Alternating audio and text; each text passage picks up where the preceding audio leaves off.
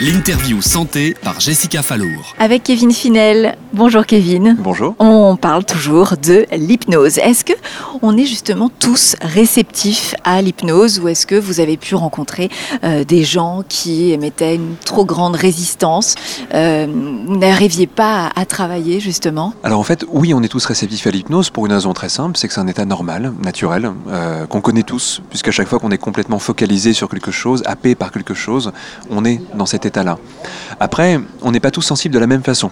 Ce qui va euh, concerner et focaliser une personne n'est pas ce qui va concerner une autre personne. Donc l'hypnotiseur, tout son art consiste à essayer de comprendre comment on fonctionne. La première chose qu'il apprend, c'est à décoder les fonctionnements d'une personne pour comprendre à quoi elle va réagir ou à quoi elle ne va pas réagir. Et s'il est bon, il va toujours s'adapter à ça. Il y a simplement des gens avec qui on trouve très vite la solution, puis il y a des gens avec qui on tâtonne un peu. Alors si on a 10 secondes pour hypnotiser quelqu'un, ça ne marchera pas sur tout le monde. Mais si on a 5-10 minutes pour hypnotiser quelqu'un, oui, bien sûr. Dernière chose, c'est qu'on ne peut pas obliger quelqu'un à vivre l'expérience. Euh, C'est-à-dire qu'on n'est jamais bloqué sous hypnose. Là aussi, il y, a des mythes à, dépasser. Quelqu'un qui n'a pas envie d'entrer sous hypnose, il n'a pas de raison d'y rentrer. Comme quelqu'un qui n'a pas envie d'entrer dans un film au cinéma n'a pas raison d'y rentrer. Mais a priori, quand on va voir un hypnotiseur ou quand on va voir un film, c'est qu'on a envie de vivre l'expérience. Euh, et pour terminer là-dessus, je dirais que ce qui fait que quand on ressort d'une salle de cinéma, on est content, c'est parce qu'on a été hypnotisé par le film. Donc en général, on recherche l'hypnose dans notre vie parce qu'on a envie de ces moments où on est tellement pris dans quelque chose qu'on vit des émotions qui nous dépassent. C'est des moments magiques, en quelque sorte. Alors vous, vous avez hypnotisé des milliers et des milliers de personnes.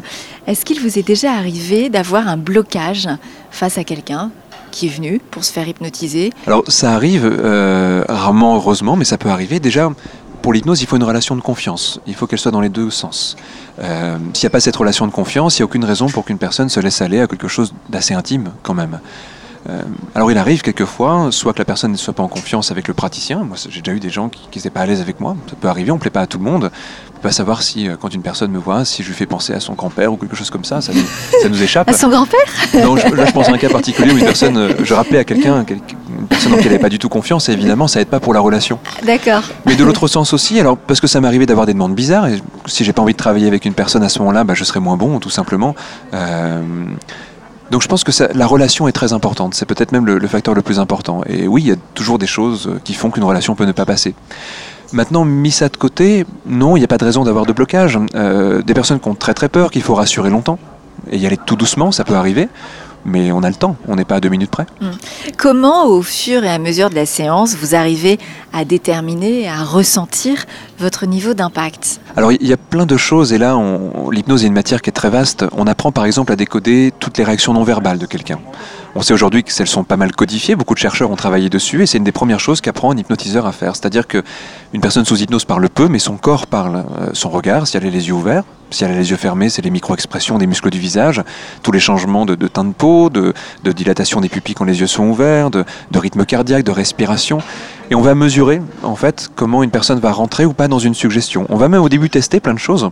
Là, les, gens ne, peuvent pas le, savoir quand ils commencent l'hypnose, mais on lance des pistes et on voit ce qui accroche ou ce qui n'accroche pas. Et là, on en tire une sorte de profil de la personne. Et puis ensuite, nous, on doit savoir qu'il y a un état d'hypnose, mais l'autre aussi doit le savoir. C'est intéressant que la personne hypnotisée valide cet état-là et se dise Ah bah oui, là je, sens bien qu'il se passe quelque chose. Et là, on va créer des phénomènes hypnotiques. Alors ça peut être plein de choses très simples, euh, qui n'ont pas besoin d'être très spectaculaires, mais par exemple, avoir euh, un mouvement automatique de l'inconscient, c'est intéressant. Avoir sa main qui se lève toute seule, c'est assez étrange. Alors on peut le contrôler si on veut, mais sentir quelque chose qui nous échappe est une bonne façon pour les gens de se dire C'est ça l'hypnose. Alors pourquoi ça? Parce qu'il y a tellement une image cliché d'hypnose avec quelque chose de très spectaculaire que parfois, si les gens découvrent cet état-là, ils ne savent pas qu'ils y sont. Ça leur paraît peut-être moins extraordinaire que ce que ça a été. Donc on a besoin d'un phénomène pour leur montrer euh, que c'est tangible quand même. Une anesthésie, par exemple, c'est un autre état intéressant. Si je pince quelqu'un qui a mal et que je le repince deux minutes après qu'il a pas mal, il sent bien qu'il se passe quelque chose, c'est un effet de validation. D'accord. Quelle est la personnalité que vous rêveriez d'hypnotiser? Ah, C'est une grande question, on ne l'avait jamais posée. Ah. euh... C'est délicat d'y répondre. Moi, ce qui me fascine, c'est les personnes qui ont vécu des choses qui sortent de, qui sortent de l'ordinaire, qui ont poussé leur mental très loin, qui ont eu des expériences de vie qui les ont amenés à une extrême précision. Les sportifs de haut niveau sont passionnants pour ça. Euh, mais aussi les personnes qui vont atteindre des, prouesses dans différents domaines, dans le calcul, dans, dans l'abstraction, dans l'art. Euh, on s'aperçoit qu'une des choses qui nous passionne en hypnose, c'est de comprendre le cerveau de l'autre, comment il fonctionne. On a tous un fonctionnement différent. Et quand on va explorer les fonctionnements de quelqu'un, on peut presque le comprendre et presque le reproduire. Alors je dis presque parce que ça serait génial si c'était le cas à 100%. À ce moment-là, je rêverais d'hypnotiser quelqu'un comme Einstein. Euh, mais en tout cas, on va euh, quelque part par empathie ressentir une partie de l'expérience de l'autre. Et c'est fascinant. C'est là que l'hypnose est extraordinaire aussi pour le praticien, c'est qu'elle permet de découvrir euh, des fonctionnements très très différents.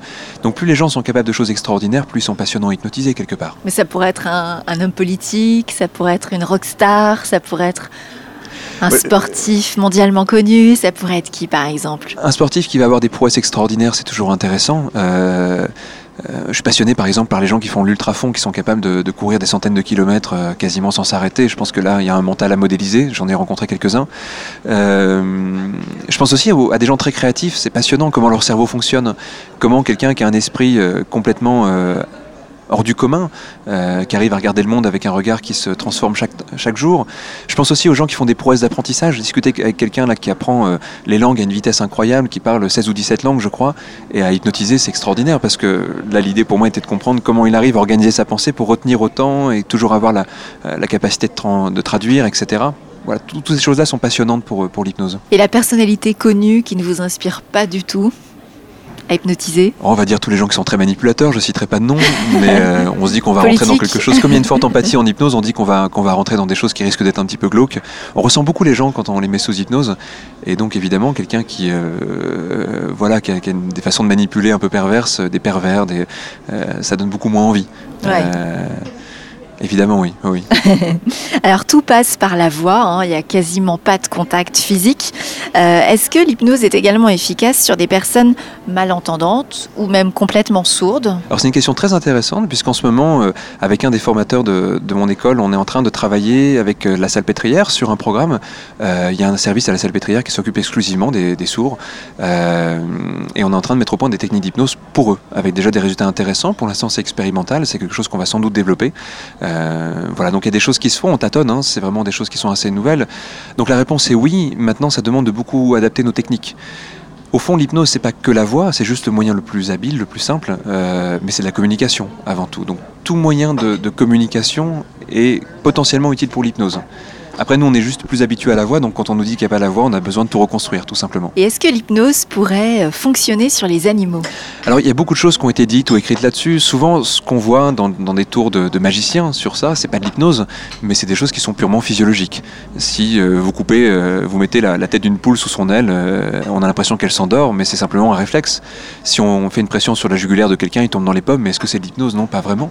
on est plutôt dans les arts martiaux que dans l'hypnose, même dans, dans ce cas-là. Mais si par exemple, je vous dis euh, voilà, mon chien euh, n'arrête pas d'aboyer en permanence, tout le temps, tout le temps, tout le temps, il est en colère tout le temps, euh, est-ce que vous pouvez quand même arriver à faire quelque chose? En fait, il y a des méthodes de, dressage et d'influence. Alors moi, c'est pas du tout un domaine que je, que je connais, donc je serais très démuni si vous me posiez cette question-là.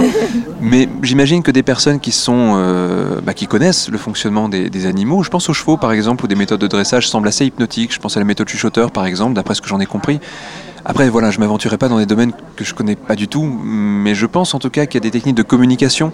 Euh, l'hypnose étant avant tout une technique de communication particulièrement aboutie, il y a au moins peut-être des procédés de suggestion qu'on pourrait reproduire et utiliser. Peut-être pas toute l'hypnose, mais en tout cas certaines idées, certaines techniques qui pourraient être adaptées peut-être, oui. Merci beaucoup euh, Kevin Finel. On se retrouve très vite pour euh, découvrir et redécouvrir encore l'hypnose. Merci beaucoup. La santé surtout.com